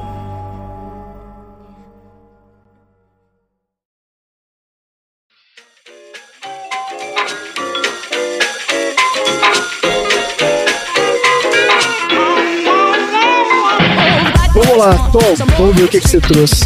Qual é o assunto aleatório da semana? Como vocês sabem, a sessão dessa semana é temática sobre o Halloween. Não a banda. Sobre feriado. o feriado do Halloween. Isso, não a banda de metal farol. Jamais faria isso. Que eu já tô olhando aqui na nossa agenda que vai ser um pouco depois do Halloween, mas, gente, é Halloween, vocês entenderam, tá? Acabou de passar o Halloween. E direto ao ponto é sobre esse feriado e a sua relação com o cinema que falaremos hoje no meu novo bloco chamado Datas Comemorativas. Olha aí. Mas qual é a data? Feriadozeira que tem que chamar o bloco. Do Halloween. Feriadozeira. Dia de Halloween. Mas não tem Halloween no Brasil. No Brasil é o dia do Saci. Não, não, não. Mas em algum lugar tem. Claro que tem. Em algum Não lugar tem. tem. A gente vai falar sobre isso. Saci Day. Solta a vinheta, Randy. Páscoa. Dia do Trabalhador. Natal. Ano Novo. Tudo isso e muito mais aqui no Feriado Z.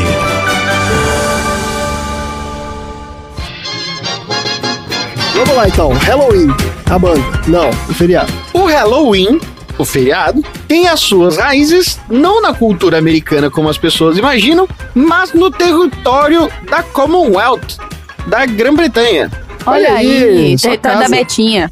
E o seu nome, na verdade, é uma derivação de All Hallows Eve. All Hallows Eve. Eu achava que era Halloween, alguma coisa assim. Tipo. Não, não. All Hallows Eve. Hallow significa santo, Eve é o mesmo que véspera, então é a véspera de todos os santos. Hum.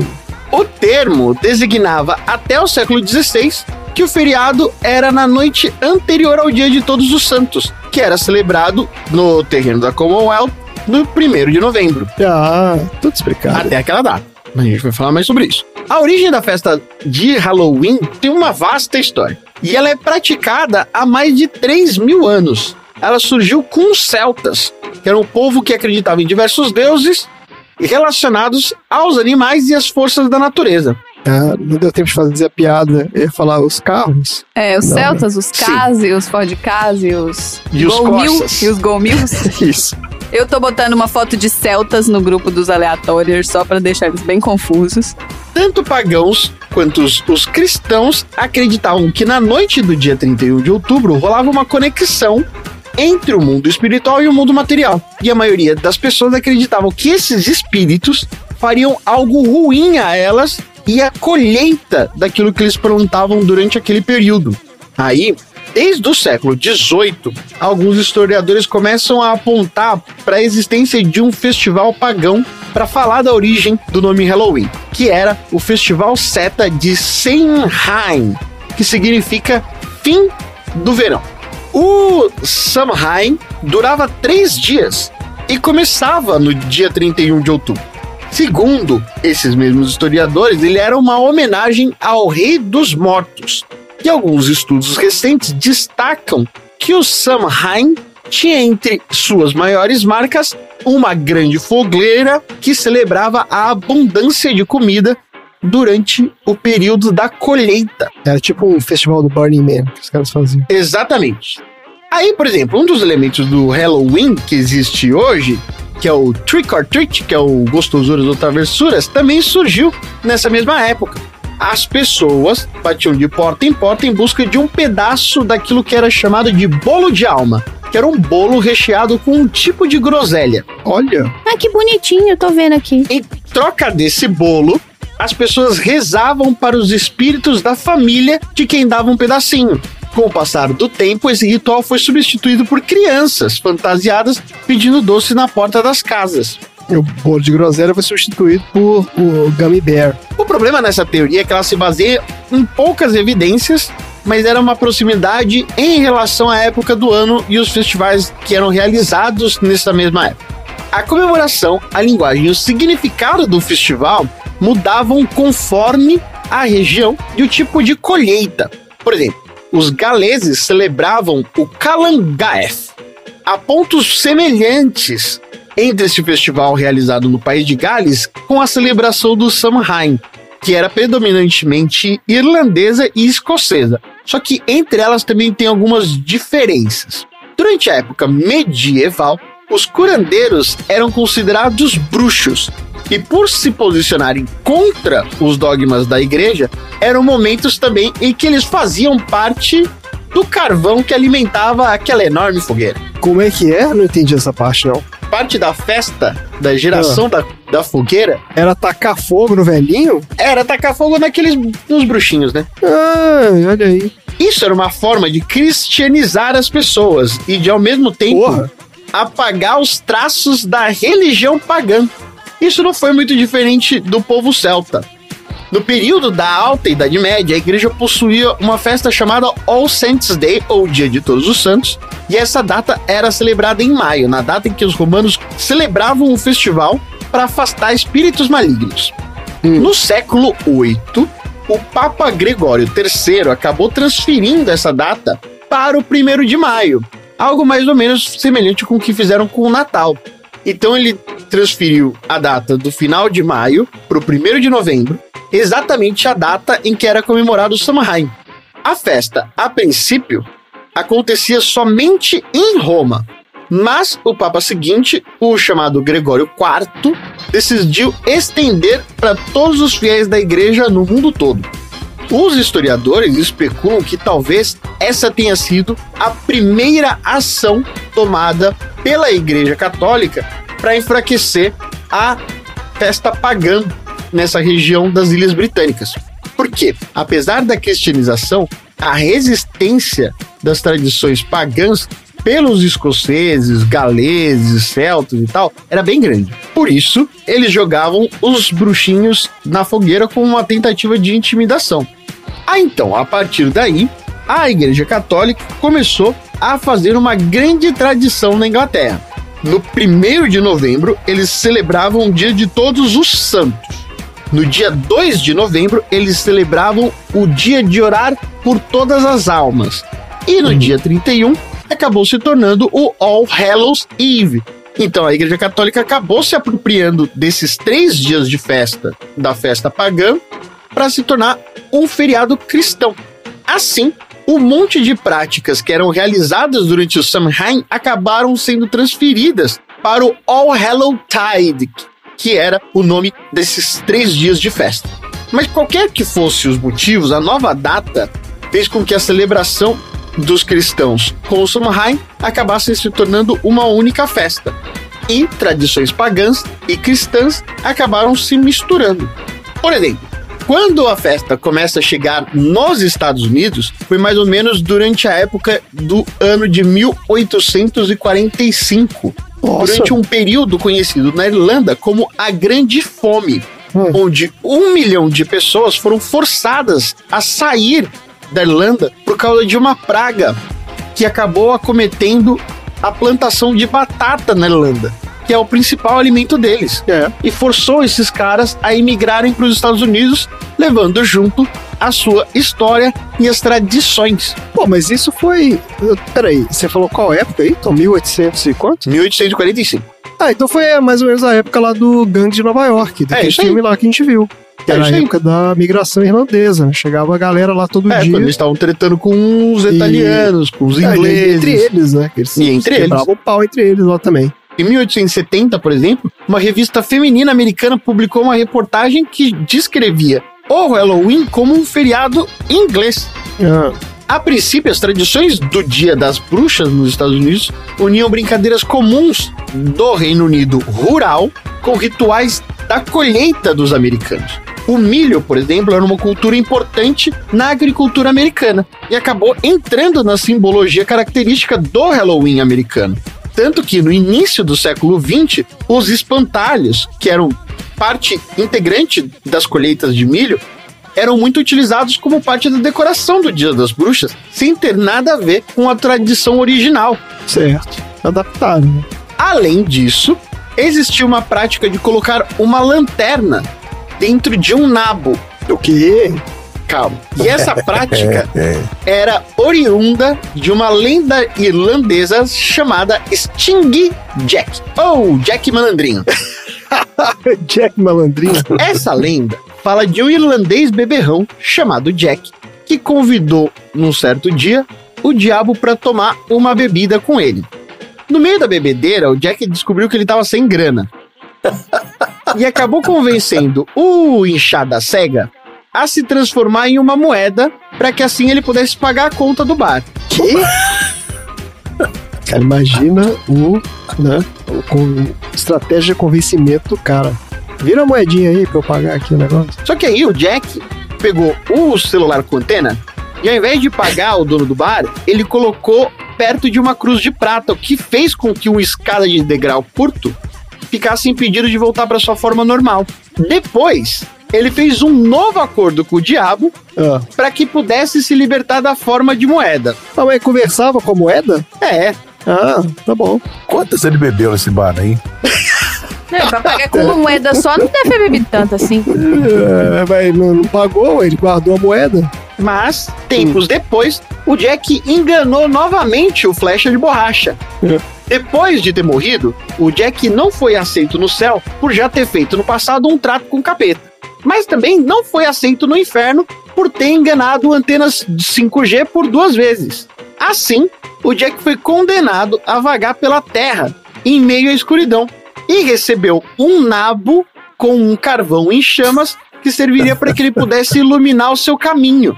Lá na Irlanda ficou conhecido a lenda do Jack of the Lantern, ou o Jack da Lanterna, ou o Jack que engana capeta, palavra que acabou se contraindo nos Estados Unidos para Jack o Lantern. Certo. Só que nos Estados Unidos, como não tem tanto nabo assim, Aquilo que eles acharam mais parecido eram as abóboras. E até hoje. o que eles acharam mais parecido com o nabo, Irlandeses com a bêbados. É, pra né? conseguir fazer um buraco e colocar uma luzinha dentro, é a abóbora. e certo. acabou se tornando uma febre, que até hoje é utilizada na decoração da festa. Só que a mais popular tradição do Halloween, que é o de usar fantasia e pregar susto nos Estados Unidos, não tem nenhuma relação com nada disso. Ele veio depois da transmissão pelo rádio do livro Guerra dos Mundos, do H.G. Wells, Sim, famosa transmissão. que acabou gerando uma grande confusão quando foi ao ar, em 30 de outubro de 1938. Quando acabou a transmissão, o ator e diretor americano Orson Welles deixou de lado o seu personagem para dizer ao ouvinte que tudo não se passava de uma pegadinha de Halloween, porque a galera acreditou que tava rolando uma invasão, igual no Guerra dos Mundos, sabe? Aquele filme do Tom Cruise. Sim, sim, essa história ficou famosa. Todo mundo entrou em pânico, teve gente. O cara teve ataque cardíaco, achando que tinha invasão mesmo. E ele falou que, na verdade, como a peça foi exatamente. Não exatamente, né? Mas foi uma data próxima do Halloween. Que tudo aquilo não se passava de uma pegadinha para assustar as pessoas. E comparou seu papel com o ato de se vestir com um lençol na cabeça para imitar um fantasma e dar susto nas pessoas. No ano seguinte, um monte de gente saiu por aí com lençol na cabeça. Não é possível, gente. Eu já fiz isso. Eu já pus um lençol na cabeça. No... Eu já contei essa história, foi aqui? Não. Ah, não, acho que eu contei essa história. Foi lá no Conversa Essa, do Bruno. Que é a fazenda da minha tia, numa cidadezinha que chama Caquende. É uma cidadezinha pequenininha, que só tem uma represa, uma igreja, um bar e umas casinhas. Não, Marina, isso é outra, porque tem um que chama Caconde também, não tem? Não, é Caquende. É, uma cidade chamada Caconde. Não, não, não. Isso é Caquende. É. É, Tinha todo dia que tinha, tinha missa de noite, né? A galera ia pra missa, então elas atravessavam a balsa, passavam na frente da fazenda da, da fazenda da minha tia, da entrada da fazenda, aí seguiam mais um pouquinho e chegava na igreja. Só que entre a fazenda da minha tia e a igreja tinha um cemitério. Hum. Aí o meu primo presepeiro colocou eu e a minha outra prima, e a gente era criança. Esse meu primo já era um adolescente, a gente era criança. Era um adolescente. Ele botou a gente de, com os lençol na cabeça e segurando uma lanterna. Ah. E botou a gente pra correr no cemitério, brincar de pega-pega. Só que foi bem na hora da galera que tava saindo da missa pra ir pegar a balsa pra ir embora. E nós duas morrendo de rir, gritando de um lado pro outro, brincando de pega-pega lá. Gente, foi barata voa. Que quando a gente acendeu a lanterna e começou a correr, que a povo gritava e corria todo mundo na direita. Eu achei que eles fossem nadar pra pegar a balsa. Que a balsa ela vai e volta, né? Você tem que esperar a balsa chegar. Essa é a única lembrança que eu tenho. Esse meu primo ele apanhou feio de um dia seguinte. A gente, coitada, a gente era criança. Nossa, gente, não, não façam isso. Não façam isso. Faz sim, é bom. é isso, meu tema. Ah, Ai. maravilhoso, excelente. Oxi, eu fiquei sabendo que você quer fazer uma denúncia. É, exato, isso que eu ia falar. O Halloween hoje está praticamente impregnado na cultura brasileira, né? Você vê escolinhas de crianças fazendo festa de Halloween, você tem festas temáticas aí pro pessoal adulto. E isso começou com o quê? Com as escolas de inglês. É. E eu confesso que eu tive parte nisso, porque nos anos 90, logo no início dos anos 90, a gente começou a dar mais ênfase né, na decoração de Halloween, a gente fazia mais atividades falando, explicando a data para os alunos, a gente começou a fazer bailinhos dentro da escola, os bailes foram ficando maiores, foram né, sendo alugados lugares para dar essas festas, e por aí vai. E aí se disseminou e hoje em dia tá essa coisa que fantasias de Halloween estão até nas listas de compras das escolas particulares aí. Olha aí. Eu acho que assim, eu adoro, eu sou suspeita pra falar que eu adoro festa fantasia. A gente só podia fantasiar no carnaval.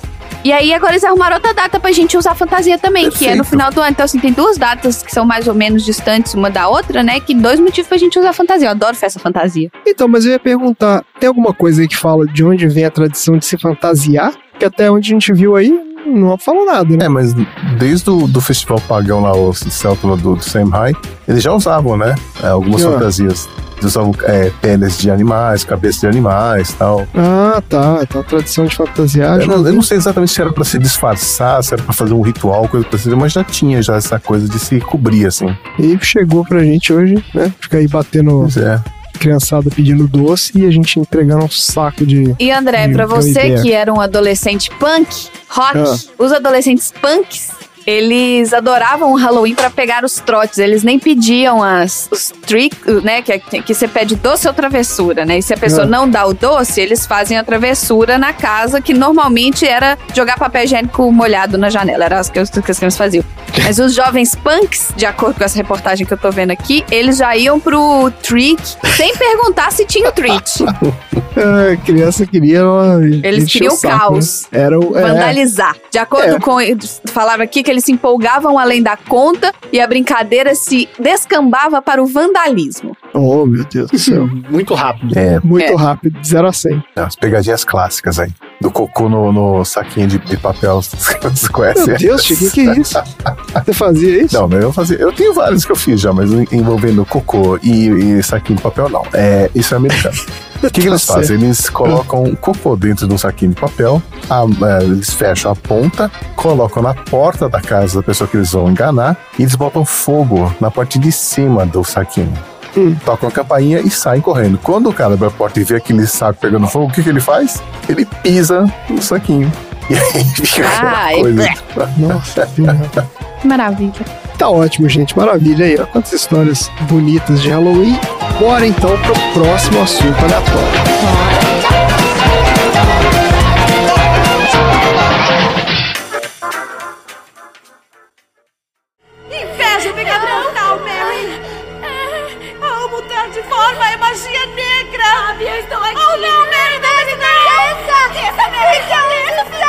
Eu não estou machucando ela, eu não estou! Por que ela vê você lá em cima? Não está vendo nada! Não está vendo nada! Você fez pacto com o demônio? Nunca! Nunca! Nunca! Nunca! Por que repetem o que você diz? Estou brincando! Estou brincando! Abby, para! Abby, para! Para! Para! Para!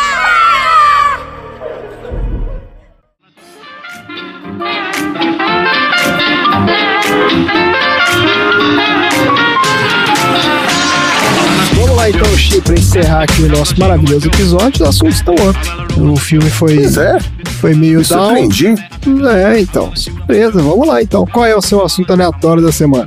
De todos os assuntos aleatórios que eu pensei durante o filme, até porque eu não tava numa good vibe vendo o filme, era tudo meio mórbido e tal. E aí eu resolvi ser bem aleatório. Na verdade, responder uma pergunta que me passou pela cabeça enquanto eu assisti o filme.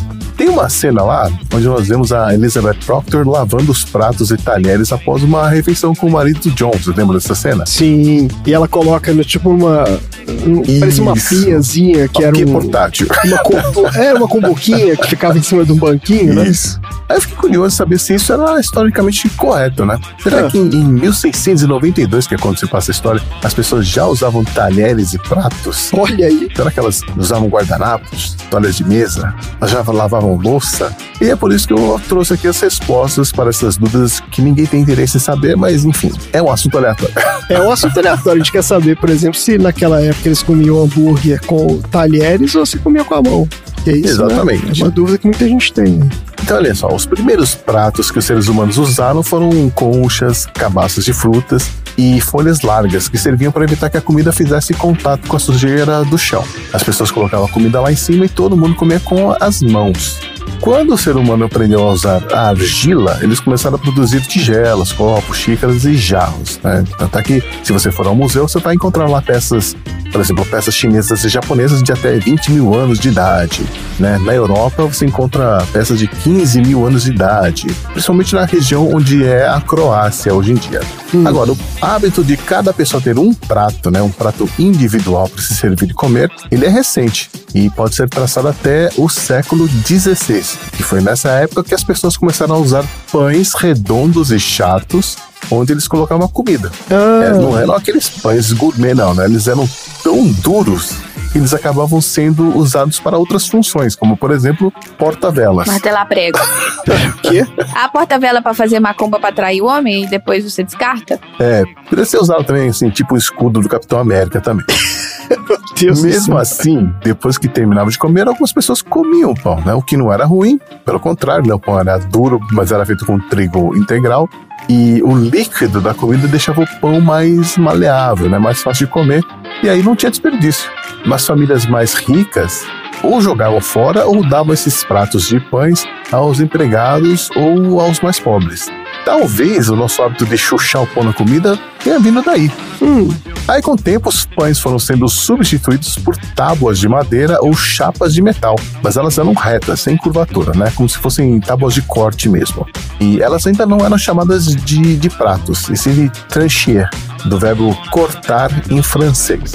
Com o tempo, esses tranchês começaram a aparecer com uma curvatura no meio, né, para evitar que a comida escorresse ou os líquidos caíssem na mesa. E foi assim que surgiram os pratos que nós conhecemos. Mas no filme nós vemos a Elizabeth lavando os pratos após a refeição, né? Lógico, os mais pobres não tinham esse costume, até porque não havia água encanada e pouco se conhecia sobre os hábitos de higiene, então os pratos ficavam ali meio sujos entre as refeições, o que levava ao surgimento de bactérias e fungos, e com isso as pessoas ficavam doentes. Mas com o passar do tempo, as pessoas começaram a produzir pratos feitos com uma liga de metais, chamada peltre, que é uma mistura de estanho, cobre, chumbo e outros metais. O problema é que o chumbo contaminava a comida. Nossa Senhora. As comidas mais ácidas, né, como o tomate, por exemplo. E aí as pessoas acabavam sendo envenenadas. Meu Deus do céu. Por conta disso, durante muito tempo, o tomate era, foi considerado um alimento venenoso. Olha só, é daí que vem essa história. Eu já ouvi isso, viu? O tomate faz mal. É a reação com o chumbo, né? A reação, na verdade, com os metais ali do prato, né? O prato continuou evoluindo até chegarmos ao vidro e à porcelana, que são os materiais mais comuns hoje em dia, além do plástico, pior dos materiais. E o Duralex também. É, também. E quanto aos talheres? No filme nós vemos algumas colheres e facas, mas não vemos garfos na mesa. Bom, não se sabe ao certo quando ou quem inventou o garfo. O que se sabe é que os gregos antigos já usavam garfos e eles também são mencionados no livro do- de Samuel na Bíblia. E os garfos antigos, eles não tinham curvatura, então não eram exatamente garfos, né? Eram três dentes retos e só serviam para segurar alimentos que seriam cortados. Na hora de comer, as pessoas usavam as mãos e colheres mesmo. O garfo chegou na Europa no século X e se popularizou na Itália no século XI. Os italianos costumavam até ter os seus próprios talheres, que eles guardavam em uma caixinha chamada cadena, que era própria para isso. Então, quando rolava o jantar ou festa, os convidados levavam suas cadenas. Esse costume também se popularizou na França em seguida, mas estranhamente o costume de usar garfos não pegou na Inglaterra. E por que, que isso aconteceu? Primeiro porque a Igreja Católica da Inglaterra era contra o uso de garfos, vejam só. Mas é, essa galera é demais. É Porque é coisa do capeta, usar garfo. né? É, eles diziam que Deus, em toda a sua sabedoria, nos deu garfos naturais, né? Que são os nossos dedos. Ai, cara. E seria um, um insulto substituí-los por esses apetrechos de metal. Nossa senhora, cara. Tá bom, Outro motivo é que os homens ingleses achavam que usar garfos era coisa de mulher. Ah, então, claro. os garfos só se popularizaram Claro, na terra da que não? Betinha no século XVIII. Tomar no cu essa porra. Coisa de mulher. Nessa mesma época, na Alemanha, apareceu o design que nós usamos até hoje, né? São quatro dentes curvados com a base fechada. Então foi aí que nasceu o garfo mesmo. Lá no filme nós também vemos uma toalha de mesa na casa da Elizabeth, né? E do John. Antes do século XVI, a toalha servia não para proteger a mesa, sim para que as pessoas pudessem limpar as mãos, né? As bocas, Ah. até os utensílios na- da refeição. Olha só. Era um guardanapão Um comunitário guardanapão, gigante. assim. é isso mesmo, um guardanapão coletivo. E vamos botar aqui um guardanapo gigante. Aí, durante o século XVII, o uso de guardanapos indiv- individuais cresceu, mas eram praticamente toalhas, né? Pois tinham cerca de 1 metro por 80 centímetros de tamanho. Aliás, no filme a gente vê um desses. Ele tá enrolado no lado da mesa onde estava sentada a Elizabeth. Nossa, mas aí você já tá pedindo um nível de prestar atenção no filme que não. Pois é, pois é. Mas eu tinha, não tinha nada melhor pra fazer, eu fiquei prestando atenção na cena. Você ficou prestando atenção no cenário do filme. Você vai falar merda, não ficou olhando o cenário. Pra finalizar, a Elizabeth também lava os pratos após a refeição, né? Usando uma bacia quadrada e água quente que ela coloca com a ajuda de um balde. Isso, esse Quando será que as do- pessoas começaram a lavar louça? Vocês têm Essa é ideia? grande pergunta. Lavar louça, eu imagino que tenha sido também, né? Quando começaram a ter louça. Porque. Não, foi quando começaram a ter água corrente, não de lavar Ah, assim na pia. lava Ou no- quando começaram a ficar doentes. Não, É. lava no. No hoje, gente, você não viu que o, quando teve aquele surto de H1N1, que a galera começou a realmente lavar a mão e desinfetar a mão? a queda da quantidade de internações por causa de infecção alimentar e diarreia foi absurda. Tipo, caiu quase 80% das internações por causa disso. Mas isso é notório que a maior parte das doenças que tem relacionada, né, intestino, estômago e tudo mais, é por, por isso, né? Sujeira. Sim. Mas quando Uhum. foi, Chico? Então, para lavar a louça você precisa de sabão, detergente, né? O sabão em barra já existia na Síria desde o século VIII, mas só foi introduzido na Europa durante as cruzadas e na colônia de Jamestown, que é- foi o primeiro assentamento inglês na América, que existiu lá entre 1616 e 1699, já haviam profissionais dedicados a produzir sabão. Só que não era um sabão em barra, era um sabão em, em gosma, vamos dizer assim. sabão em gosma? Eles só levavam soda cáustica, que eles conseguiam obter misturando cinzas com água, e algum tipo de óleo, geralmente de banho, né? De, geralmente de origem animal. Para fazer o sabão em barra, você precisa adi- adicionar sal para endurecer, né? E sal era um artigo caro. Beijo, sal. Geralmente o sabão pastoso, vamos dizer assim, era guardado em barris e era usado em conjunto com pedaços de tecido ou qualquer outro material que pudesse proteger a mão enquanto os pratos eram esfregados, né? Podiam usar palha, pelo de cavalo e etc. Esse negócio do, do óleo que você falou aí, eu acho que usava gordura de animal mesmo, né? Não, não tinha Sim. negócio de usar. De É, banho né? de porco, Banho provavelmente, de né? porco, é, exato. Bom, toda essa pesquisa aí eu fiz para dizer que aquela cena do almoço do filme é uma ótima reconstrução de como era uma refeição em 1692. Olha, aí, é, é o fiel, então? Se rendendo à qualidade do filme. Até a louça que eles usavam de cerâmica é parecida com as que eles foram encontradas nesse mesmo período histórico. Então, parabéns para quem criou aquela cena, que realmente tá muito fidedigno. Olha só, é um filmaço aí. Pode recomendar o filme agora? Pra quem tiver interesse em moças e Não, talheres. pode, recomendar. Né? Só Me peço pra assistir de novo. Eu lembro que na minha. Na, eu tenho nada a ver com nada, se vou contar agora, mas que na casa. Eu lembro não sei se que, falando de louça, vamos ver o que que Exato, você na lembra. casa de você, você tinha isso também. Mas, por exemplo, minha mãe, ela tem louças em casa que são. Louças sazonais. Essa Louça louça é usada não, louça pra... de família. Ah, Então, tipo tá. assim, Herdada. é, faqueiro, não sei quem, que foi de não sei quemzinho, e, e as, os pratos, não sei o que. E só que não pode usar, é pra guardar só. Então, assim, tem uma gaveta lá cheia de louça que não usa pra nada. E, tipo assim, fica lá. Tipo, eu acho isso muito Eu engraçado. passei a minha vida inteira escutando um eu tô guardando esse faqueiro que era da sua avó pra você e eu não faço ideia de onde tá esse faqueiro. Como você consegue perder um faqueiro? aí? Não, não Porque- muito obrigado. Cada faca pesava 2 quilos, que a faca era, a faca era gorda, sabe? Mas é engraçado, porque esses faqueiros, assim, que passam de hereditários, que passam de pai pra filho, eu não sei se ainda existe isso, mas isso era meio que um. Como é que eu vou dizer? Tradição?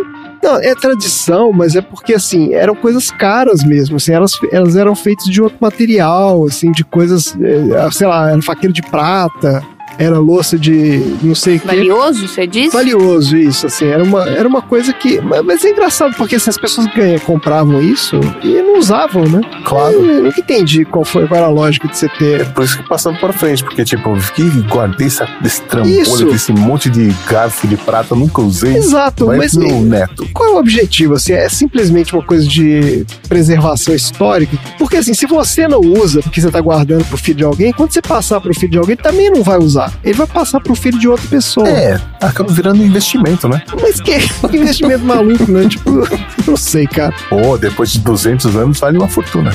Ah, eu sei lá, eu sei que tem essa tradição mesmo, né? De passar hereditariamente esses talheres aí, esses faqueiros. Vocês têm isso? Você, ganhou de casamento, Chico? Não, quando eu casei, o que a gente pediu foram doações pra uma ONG de animais, então a gente não ganhou praticamente nada, assim. E se eu doasse um faqueiro pra sua ONG de animais, o que, que você faria? É, provavelmente uma rifa pra arrecadar grana. É, faz sentido. É, você tem isso, Tom? É, Coisa de família? A minha mãe tem guardado os talheres que ela ganhou no casamento Ah, e tem os talheres de quando eu e meu irmão a gente era pequenininho. Não sei se vocês já se vocês tiveram também. Sim, Que era um aquela, aquele garfinho com desenzinho. Pratinho de alumínio. Eu tinha os garfinhos. O garfinho que era o garfo. É uma colher com três Isso. dentinhos assim na frente. Que era um garfo, uma colher disfarçada de garfo. Isso, que é um palhacinho. olha só. É, então acaba que vira uma memorabilia, né? São, É. são artefatos históricos aí de Aliás, família. deixa eu aproveitar e contar uma história aqui. Eu descobri o ano passado que a minha mãe usou pela primeira vez os pratos que ganhou no casamento dela. Olha aí, é isso Cara, que eu tô por falando. quê? Eu não uso. 50 e poucos anos esperou pra usar. Meu pai morreu sem ver esses negócios sendo usados. Caramba. Real, né? É Eu uma acho que é medo de doentia, quebrar, né? sabia? Deve ser medo de estragar, não é possível. cara. É, é uma coisa meio absurda, mas enfim, eu, eu sei que tem outros casos mais graves aí, mas essa realmente eu fiquei. Eu falei, olhei pra minha mãe e falei assim: mãe, eu não acredito Essa é isso. caprichada. né? Essa é caprichada mesmo. O prato parecia uma coisa de museu, assim. Excelente, gente. Tá aí, quantas histórias ótimas. Então vamos lá, o que a gente aprendeu hoje? Eu aprendi que eu sei fazer uma magia boa pra atrair a pessoa amada e eu não sabia disso. Você sabe fazer? Ah, aprendi agora. Ah, você aprendeu a fazer. Aprendi a fazer agora. Ah, tá bom. Eu aprendi que é pra gente dar um faqueiro de presente pro Tom e a Dona Zera, mas que ele não pode usar. Só o neto Isso. do neto do neto. Tem que guardar. Exatamente. Tem que guardar. Eu aprendi que a Marina já foi fantasma. Sim! Exato. Eu aprendi que a abóbora de Halloween, na verdade, era um nabo de Halloween. Olha só. Isso é uma Você, história muito boa. é, fazer carinhas em nabo, não ia ter muita, muita, muita graça, né? Colocar um nabo na porta da sua casa não ia ficar muito legal, né? E se fosse no Brasil, qual que seria a- a- o vegetal? Seria a jaca? Jaca. Ah, Jaca. pô, uma jaca. Cara, Jaca- jaca, mas jaca é É, mole, jaca né? ia ficar fedido. Esse é difícil de cortar a carinha dela ali. Não, tinha que ser a melancia. Ah, mas melancia não é brasileiro. Tinha que ser uma coisa mais típica. Hum, consigo uma pensar taioba. Taioba. uma, uma mandioca. Uma mandioca, isso, uma mandioca. Nossa, Boa sorte fazendo uma carinha na mandioca. de Halloween. Fazer uma carinha na mandioca, né? É, acho que talvez os caras tivessem excesso de usar o. Então é isso, gente. Chega por hoje. Fala tchau.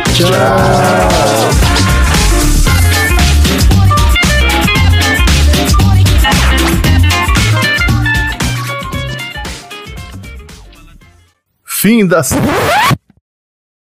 Aqui, você tem que ficar para, para de ficar pedindo vinheta pro Randy, que ele já tá ficando irritado com esse negócio. Ainda tá aguentando mais fazer vinheta.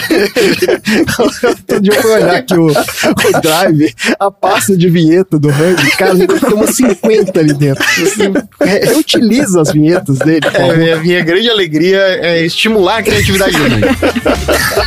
É isso aí.